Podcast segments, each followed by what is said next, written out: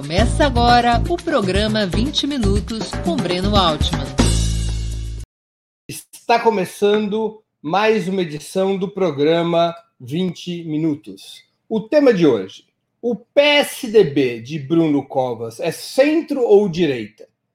A ideia é que nós conversemos um pouco sobre essa operação de marketing realizada pelos meios monopolistas de comunicação e pela própria direção da campanha de Bruno Covas, de tentar fazê-lo aparentar como uma candidatura moderada, que faz parte da oposição a Bolsonaro, que estaria situada no centro do tabuleiro político e, portanto, seria uma solução de bom senso entre o extremismo bolsonarista e a esquerda e assim por diante. Nós vamos conversar sobre a verdadeira natureza da candidatura de Bruno Covas e do seu partido, o PSDB, para ajudar nas reflexões e nos debates daqui até as eleições de domingo, dia 29 de novembro.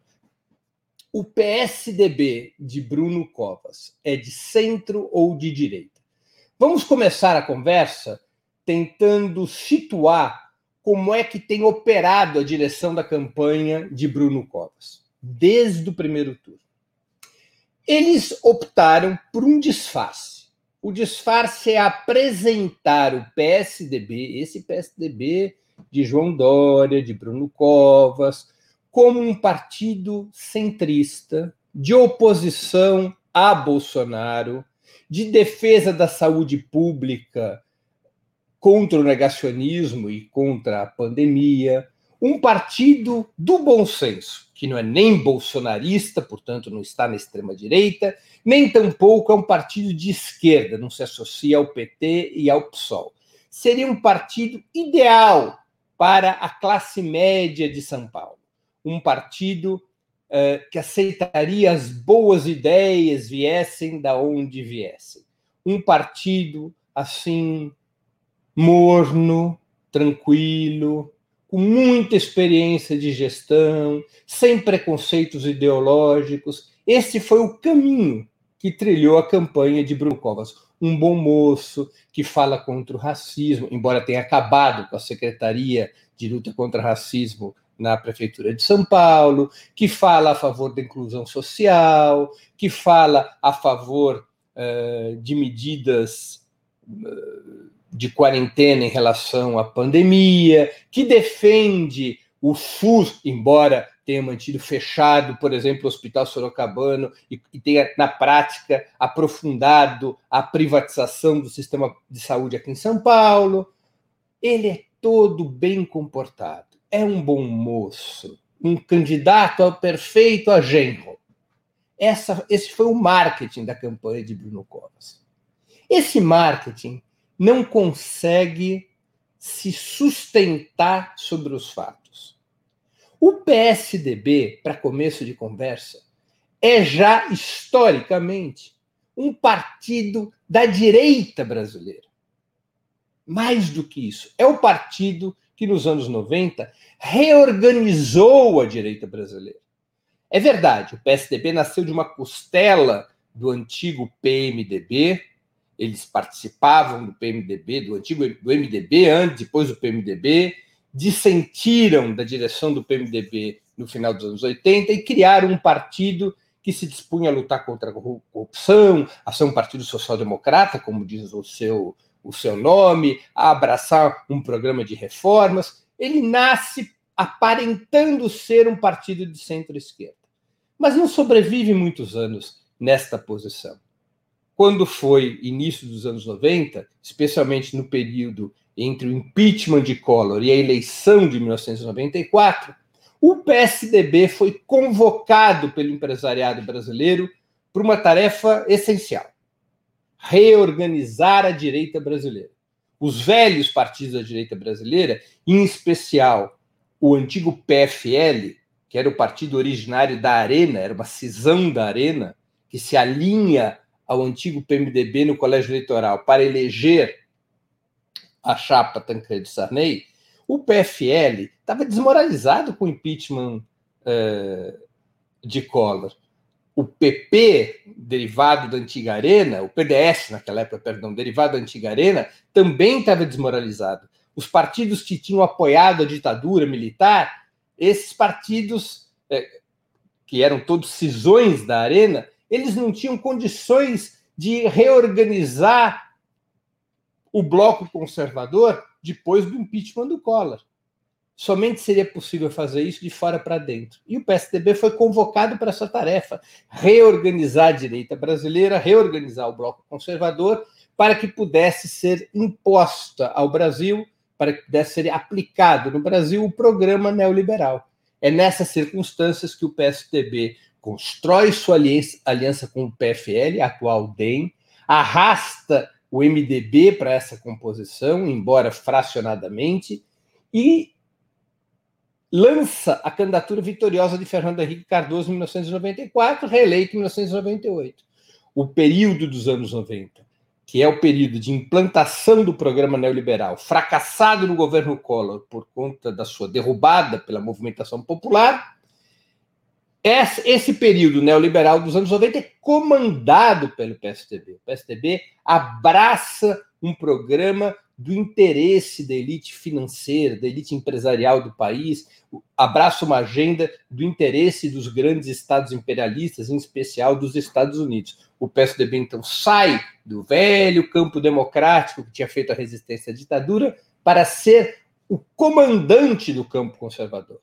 É nessas circunstâncias que o país passou a viver uma polarização entre o PSDB representando a direita e o PT como principal partido do campo de esquerda. Polarização essa que iria marcar os anos 90 e os anos 2000, o início do século 21, inclusive já, ainda pelo menos metade da segunda década desse novo século. É, durante 20 anos, a polarização que marcaria o país seria entre direita e esquerda, entre PSDB e PT.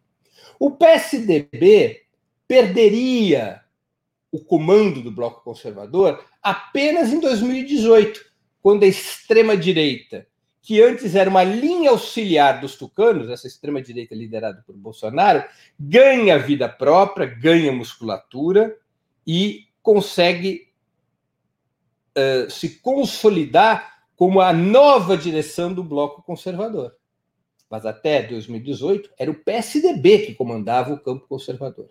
Foi o PSDB que liderou o golpe contra a presidenta Dilma Rousseff.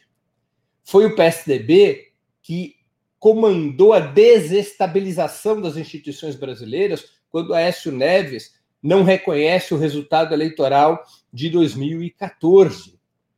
O PSDB, no entanto, não tinha capacidade de mobilização social e recorreu aos grupos de extrema direita para formar o clima que levaria ao impeachment de Dilma Rousseff. O PSDB achava que convocaria esses grupos de extrema direita que vinham se disseminando nas redes sociais desde 2013 e que depois continuaria a ter esses grupos como uma espécie do seu braço armado, entre aspas, na luta contra a esquerda. O PSDB achava que tinha o poder de trazer esses grupos para as ruas para gerar mobilização contra o governo de Dilma Rousseff e, em seguida, obrigar esses grupos a continuar apoiando o PSDB como direção do bloco conservador. Como sabemos, não foi o que ocorreu. Esses grupos ganharam força própria. Esses grupos passaram a reconhecer em Bolsonaro sua representação institucional. E o, e o PSDB perdeu seu lugar na fila. Bolsonaro assume o comando do bloco conservador e é eleito presidente da República. O PSDB faz oposição a Bolsonaro? Oposição de mentirinha. O PSDB vota na Câmara dos Deputados e no Senado todas as reformas liberais que o Paulo Guedes manda para o Congresso. O PSDB tem em relação aos Estados Unidos uma política muito semelhante à de Jair Bolsonaro. E o PSDB, nos, seus, nos estados principais que governa, teve uma postura em relação à pandemia, em relação ao novo coronavírus, que acabou sendo muito parecida com a de Bolsonaro. No início, parecia que não. Parecia que o PSDB estava acreditando na quarentena, estava construindo uma política de sustentabilidade para que as pessoas pudessem ficar em casa, mas isso durou um par de meses. Em seguida, o PSDB, por pressão do empresariado, por razões eleitorais, começou a entrar na mesma onda de Bolsonaro. Basta ver a retomada furiosa da taxa de transmissão do novo coronavírus que nós estamos assistindo em São Paulo. É uma situação calamitosa, porque nunca foram tomadas medidas com a radicalidade necessária para deter o contágio, para deter a transmissão, a taxa de transmissão do novo coronavírus. As políticas adotadas pelos governos tucanos, os tucanos governam São Paulo, pessoal, acho que desde que Cabral chegou ao Brasil. Os tucanos governam São Paulo há décadas, governam a cidade de São Paulo desde 2004. Tem 16 anos, com o intervalo do governo Fernando Haddad, evidentemente. Tá? É o, intervalo entre 2012 e 2016, 2013 e 2016. Go, governo do Estado de São Paulo desde 1994 desde 1990, tem 26 anos que os tucanos governam São Paulo. E o que eles fizeram? Destroçaram a saúde pública. A saúde pública está na prática sucateada, privatizada, com esse sistema de OS aplicados tanto no Estado quanto na Prefeitura de São Paulo. A política orçamentária levou ao enfraquecimento da educação, da saúde, de todos os serviços públicos. São Paulo perdeu dinamismo econômico. Tanto é assim que nem o Covas, que é o Dória do seu lado, nos materiais de campanha, na propaganda de televisão, porque especialmente na capital de São Paulo, Dória passou a ter uma baixíssima popularidade. Covas, junto com Dória, apoiou Bolsonaro para presidente da República. Eles hoje tentam esconder isso, mas as fotos não deixam mentir fotos de Dória e, e Covas felizes da vida, com um sorriso enorme ao lado de Jair Bolsonaro. Fotos de Covas junto com Bolsonaro em marchas evangélicas. Eles são, no fundo, no fundo, farinha do mesmo saco. Há uma divergência entre Covas e Bolsonaro no que diz respeito a, ao regime político, para implementar esse programa neoliberal, se um regime político mais policial, como defende Bolsonaro, ou se um, um regime político menos policial, como aparentemente uh, advoga Bruno Covas e o PSDB. Fora disso, eles defendem o mesmo programa para o país. O PSDB de Bruno Covas faz parte do mesmo campo conservador que Bolsonaro são frações diferentes do mesmo campo conservador. O campo conservador tem uma fração de extrema direita, que é o bolsonarismo, e tem uma fração que é a direita neoliberal, que é o Bruno Covas, o PSDB do Bruno Covas. E entre a extrema direita e uh, a fração da direita neoliberal, nós temos o tal do centrão, que fica ali entre o bolsonarismo e a direita neoliberal dentro do campo conservador. Quer dizer, o PSDB de Bruno Covas é desta família conservadora, é desse bloco conservador que hoje é dirigido por Jair Bolsonaro. Portanto, na eleição de São Paulo, não é verdade que o choque é entre a esquerda e o centro. Isso é uma falácia, é uma mentira dos meios de comunicação para dourar a pílula em favor de Bruno Covas. A disputa em São Paulo é entre o campo progressista e a direita. O campo progressista, que é formado pelos partidos de esquerda, o PSOL, que é o partido do candidato Guilherme Boulos e da candidata vice Luiz Erundina, o PT e o PCdoB, que apoiam Boulos. Então, o campo progressista é formado pela esquerda e pela centro-esquerda, porque aqui em São Paulo o PDT e Mali Mali, mas também o PSB, a Rede, apoiam bolos, além de partidos de esquerda extraparlamentares, como a UP, o PCB e outros. É? Então, é o campo progressista que está em choque aqui contra a direita. Bruno Covas representa nada disso de centro, isso é conversa para boi dormir. Bruno Covas representa a aliança entre o neofascismo de Bolsonaro e o neoliberalismo do seu partido PSDB, do DEM, do MDB. É essa, essa disputa que está em jogo na cidade de São Paulo. Bruno Covas, nesse momento, é o homem de Bolsonaro nas eleições paulistanas. Por isso que derrotá-lo é tão essencial. Não há uma disputa dentro do campo da civilização. Continua a ser uma disputa entre a civilização e a barbárie. Só que nas eleições paulistanas do próximo domingo, no segundo turno das eleições paulistanas, que ocorrerá agora, dia 29 de novembro, a barbárie mudou de rosto. Já não é mais o rosto do Bolsonaro, nem o rosto de João Dória. É o rosto de Bruno Covas, que a imprensa ainda faz, a imprensa monopolista ainda tenta humanizar, aproveitando-se da doença de Bruno Covas, do câncer que teve Bruno, Bruno Covas, do seu tratamento, para dar um ar sofrido, um ar quase religioso ao atual prefeito. Haja visto o que fez a jornalista do UOL, Thaís Oyama, na uh, sabatina a qual sub, sub, os dois candidatos foram submetidos, o debate com os dois candidatos, uh, em que a pergunta a Bruno Covas referia-se a seu estado de saúde, com o direito dele responder, e a pergunta a Boulos foi absolutamente agressiva e sem ele ter tempo para responder, porque a jornalista engoliu todo o tempo da exposição. Tá? Então, há uma operação para quase dar uma imagem santificada para Bruno Covas uma imagem neutra, de bom moço. Até tem gente de esquerda que diz isso. Puxa, que bom que é uma disputa dentro do campo da civilização. Puxa, que bom que é uma disputa sem agressões. Puxa, que bom que não é uma disputa. Não, isso é uma fantasia. Isto é uma fantasia. Bruno Covas é o típico lobo em pele de cordeiro.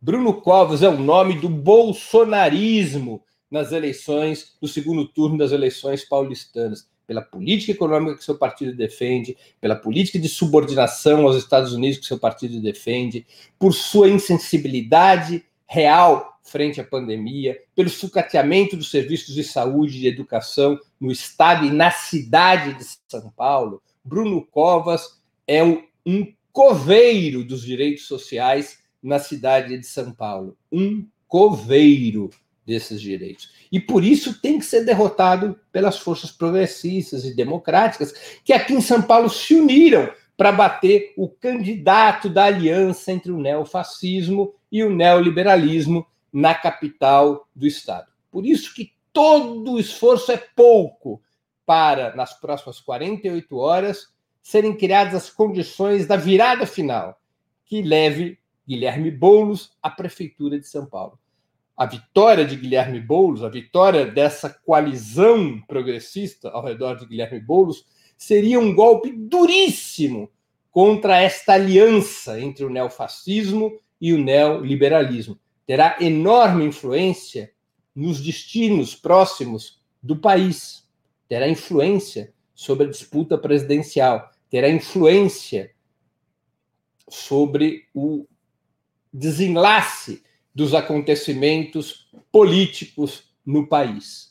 Então, isso a gente tem que ter bastante claro. Nós não podemos cair na ladainha de que Bruno Covas é um mal menor que Bolsonaro, de que Bruno Covas também é uma opção democrática contra Bolsonaro, que mesmo que Bruno Covas ganhe, não é tão ruim assim, porque não é um bolsonarista. Isto é uma conversa para boi dormir é uma conversa para atenuar o esforço da reta final, é uma conversa para apaziguar os setores mais confusos e vacilantes da oposição ao bolsonarismo. Isto é a anestesia para fazer o tucano passar goela abaixo.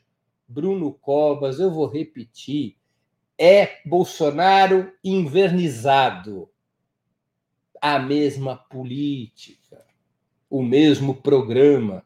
E derrotá-lo é fundamental para a luta democrática no nosso país. Vamos desfazer as ilusões em quem as tem, vamos conversar, vamos explicar isso, quem de fato é Bruno Covas e qual é a natureza do seu partido. PSDB é o partido do programa neoliberal. PSDB é o partido das privatizações. PSDB é o partido da destruição dos serviços públicos. PSDB é o partido da entrega do país aos grandes centros imperialistas. PSDB é o partido que liderou o golpe de 2016. PSDB é o parteiro de Bolsonaro, porque foi o PSDB que abriu as jaulas para a extrema-direita vir às ruas contra o governo constitucional e democrático de Dilma Rousseff. PSDB é o partido que participou da conspiração da opera... que levou ao surgimento da Operação Lava Jato para desestabilizar o sistema político e para criminalizar o Partido dos Trabalhadores, embora depois tenha sido alvejado pela própria operação. O PSDB faz parte deste campo conservador que vem destruindo direitos, que vem destruindo esperanças, que vem destruindo perspectivas para o nosso país. Com isso claro na cabeça, vamos conversar, vamos nos esforçar nos bairros, na família, nos grupos de WhatsApp, nas redes sociais, colocar por terra as ilusões em relação a Bruno Covas. Derrotar Bruno Covas, eu vou repetir, é derrotar Jair Bolsonaro e João Dória Bruno Covas é um mensageiro do bolsonarismo e do neoliberalismo tucano. Bruno Covas, ele é um inimigo político de todas as forças progressistas, democráticas e populares que querem a reconstrução e a transformação do país. Por isso, no dia 29 de novembro, vote 50, Boulos Erundina, para derrotar o representante do neofascismo e do neoliberalismo. Termino assim minha exposição. Vamos agora às perguntas do dia. Klinger Souza, que é membro do nosso canal. A agenda de direita foi rechaçada em São Paulo. Aqui prevaleceu a disputa entre o centro e a esquerda. Errar esse diagnóstico dificulta a luta da esquerda em São Paulo e no Brasil. Puxa, Klinger, eu discordo dessa sua avaliação. Discordo. A caracterização do PSDB como centro é um grave erro de análise na minha opinião. Um grave erro de análise. O PSDB não é o centro. O PSDB é a direita neoliberal, é uma fração do campo conservador. Na minha opinião, o país tem dois campos: um campo conservador e um campo progressista. O campo conservador tem três setores, três blocos, por assim dizer. A extrema-direita é um bloco, o centrão é outro bloco, atualmente associado à extrema-direita, e a direita neoliberal, formada pelo PSDB, pelo DEM e o MDB, é outro bloco. São três frações do campo conservador. O campo progressista também tem suas frações, duas ao menos. A esquerda, formada pelo PT, pelo PSOL pelo PCdoB, e a centro-esquerda, que é o PSB, o PDT a Rede. E você tem ainda um pântano que fica entre o campo progressista e o campo conservador. Esse pântano é formado pelo Podemos, pelo Cidadania, antigo PPS, e pelo PV, por exemplo. Então, não compreender que o PSDB faz parte do mesmo campo que o bolsonarismo, e não faz porque eu quero que faça parte, é porque o PSDB vota no essencial nas reformas propostas pelo governo Bolsonaro. Porque o PSDB, no essencial, tem o mesmo projeto de nação que tem o bolsonarismo. A diferença deles diz respeito apenas ao modelo político de implementação desse programa. Então, o que veio a ocorrer aqui em São Paulo é que a fração bolsonarista, que era representada por Russomano, foi derrotada.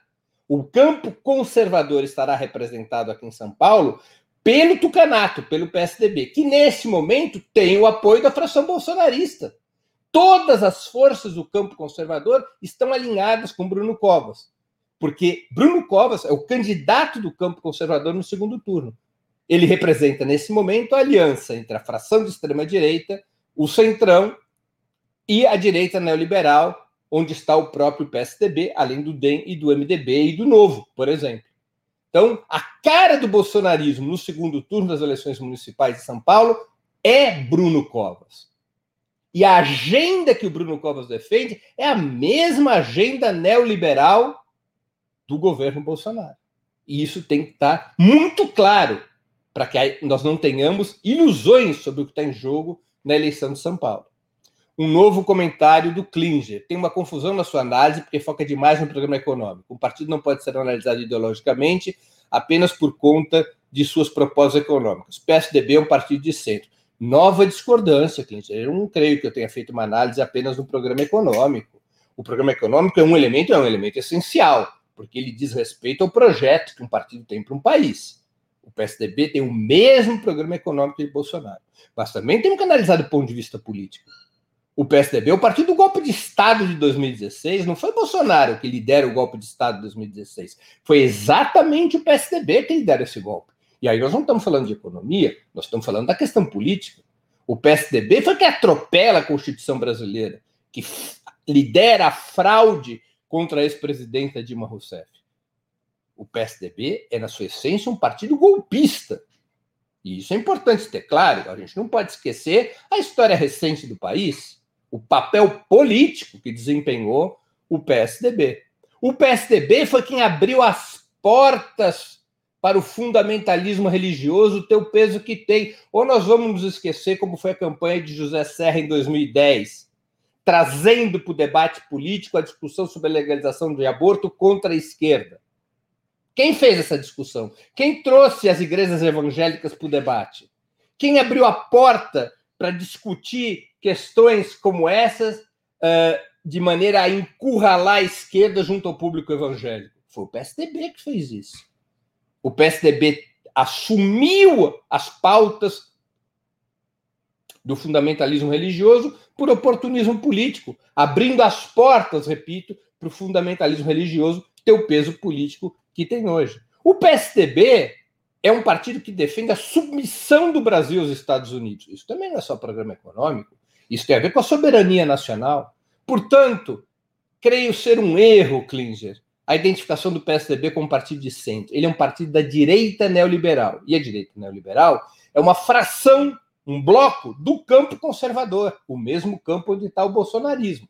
É uma ala mais moderada do campo conservador. A ala mais extremada é o bolsonarismo. Mas o PSDB está dentro do campo conservador. E é isso que Bruno Covas representa nas eleições do segundo turno. Celso Barreiro, também membro do nosso canal. Por que Bruno Covas faz todo o esforço para esconder o seu vice? O que esse nome representa de tão vergonhoso para a direita para ser escondido? É, porque esse, esse vice do, do Covas ele está envolvido, tá, é suspeito de um monte de maracutaia. Envolve creches, envolve agressão contra a própria mulher, e é um homem profundamente associado ao fundamentalismo religioso, representando mais uma vez o tipo de aliança que constrói o PSDB. O PSDB, como todos os partidos do campo conservador, se associa ou busca se associar ao fundamentalismo religioso. Covas esconde seu vice por essas suspeitas de maracutaia. Suspeitas de agressão à própria mulher, suspeitas de malversação de recursos na contratação de creches e assim por diante. Agora, era uma aliança que Covas tinha que fazer, tinha que trazer o MDB para a chapa, para poder garantir a unidade da direita neoliberal na disputa da prefeitura. Ou o PMDB, ou o MDB, corria o risco de lançar uma outra candidatura, ou se aliar a um outro, a um outro bloco do campo conservador. Foi o preço que Covas teve que pagar. Agora ele está querendo esconder a nota fiscal. Ele não está querendo mostrar o preço que ele teve que pagar e, e o que, que representa esse vice. É uma malandragem para esconder essa aliança da direita neoliberal que passou para o segundo turno. William Dune. Não ter a máquina da Prefeitura de São Paulo liquida o Dória para 2022? Não necessariamente, viu, eh, Duni? Porque se nós olharmos para a história eleitoral de São Paulo, mesmo quando o PT teve a prefeitura, não teve vida fácil na eleição para o governo, né? Então, o PT governava a cidade de São Paulo em 2002. O Lula foi eleito presidente da República mas o Geraldo Alckmin acabou se sagrando governador pela força do interior. O interior de São Paulo é muito conservador. E o interior de São Paulo tem muito peso no resultado eleitoral. Embora São Paulo tenha um eleitorado grande, o interior de São Paulo tem um peso formidável. Então, não necessariamente perder a máquina da prefeitura significa uma derrota da direita do PSDB na disputa de 22. É, outro exemplo é o Haddad, ele era prefeito de São Paulo em 2014, uh, a Dilma é reeleita presidente da República, mas, novamente, nós tivemos Geraldo Alckmin, eleito governador aqui em São Paulo, reeleito governador, no caso, aqui em São Paulo. Então, não há uma associação direta. A direita pode perder a prefeitura e ganhar o governo do Estado. Claro que enfraquece a João Dória, mas isso não determina necessariamente o resultado das eleições para o governo do Estado em 22. Sumaia, Boulos é professor. Qual a profissão do Bruno Dória? Não sua formação, mas qual a sua profissão? Já teve carteira assinada? Já teve trabalho formal? Vive de cargos eletivos e apadrinhamentos? Ele vive de cargos eletivos há muito tempo, né? O Boulos é, não, nunca viveu de cargos eletivos, mas o Covas vive de cargos eletivos há bastante tempo. Elzo Bittencourt, como fica o eleitor do Bozo, que não vota no Covas Dória? Como captar esse voto em eleição tão polarizada? Olha, o eleitor do Bolsonaro na cidade de São Paulo, na sua maioria, caminhou com o Russomano. Parte desse eleitorado bolsonarista já foi para o Bruno Covas no próprio primeiro turno, quando se deu conta que Russomano, mais uma vez, era um cavalo de parada, ou seja, começava exibindo postura e terminava as eleições sem conseguir é, ter qualquer competitividade. O que restou de voto do Russomano, onde se concentra o voto bolsonarista, parte continua com a direita, com, com o Covas, por isso que o Covas radicaliza nessa reta final o seu discurso. Pode observar como Bruno Covas está assumindo um discurso mais agressivo e mais de direita nessa reta final, exatamente para disputar o voto bolsonarista que ainda não veio para sua candidatura. outra parte desse voto bolsonarista é um voto mais despolitizado, é um voto é, de um setor da população, um setor mais pobre, com menor educação formal da população, de menor renda, que a percepção eleitoral é de votar em alguém que ele sinta como mais próximo a si mesmo, não é? Então, o próprio Bolsonaro tem essas características mais populares, o russomano também, enquanto que Bruno Covas é claramente um sujeito assim da elite, uma almofadinha da elite paulistana, né? Então a percepção da liderança ser votada tem um peso junto a, esse, a esses setores. O Boulos não é uma almofadinha de forma alguma, é uma liderança popular, e ele pode, eh, com a sua imagem, com a sua proximidade junto ao povo, com a sua história de líder do MTST, com o seu diálogo direto, com a sua conversa franca, ele tem diálogo, ele pode se relacionar com essa com esse pedaço do eleitorado e atraí-lo nessa reta final. Esse é o esforço nos bairros da periferia de São Paulo. Esse é o esforço. Derrotar João Dória e Bruno Covas. Neste momento, nesta, nesta batalha de segundo turno, nessa reta final, o inimigo principal a ser abatido é Dória e Covas. Porque eles estão comandando o bloco conservador nessa disputa, não é o Bolsonaro. O candidato do Bolsonaro perdeu. O Bolsonaro agora apoia Covas. Mas o inimigo central é Dória e Covas. Né? Mostrar o que eles fizeram de ruim para a periferia, mostrar como eles destroçaram os sistemas de saúde, educação da prefeitura, mostrar como são privatistas, como só querem saber de negócios, como só atendem o grande empresariado, como não estão nem aí para o povo, nem na saúde pública, nem na economia. Dialogar com o pessoal nos bairros, que é o que está sendo feito, e nós temos que fazer cada vez com maior intensidade nas próximas horas, que serão horas decisivas para definirmos o segundo turno nas eleições de São Paulo. Pessoal, respondendo essa pergunta, chega ao fim o programa 20 minutos de hoje, 27 de novembro de 2020. O tema foi o PSDB de Bruno Covas. É de centro ou de direita? Esse foi o debate do programa 20 minutos de hoje. Para assistir novamente esse programa e a outras edições dos programas 20 Minutos, se inscreva no canal do Opera Mundi no YouTube. Curta e compartilhe nossos vídeos, deixe seus comentários. O jornalismo de Opera Mundi é mantido com o seu apoio. Faça uma assinatura solidária em www.operamundi.com.br. Com um pequeno valor mensal, você nos ajuda no desenvolvimento de um jornalismo independente e de qualidade. Obrigado pela audiência e até a próxima.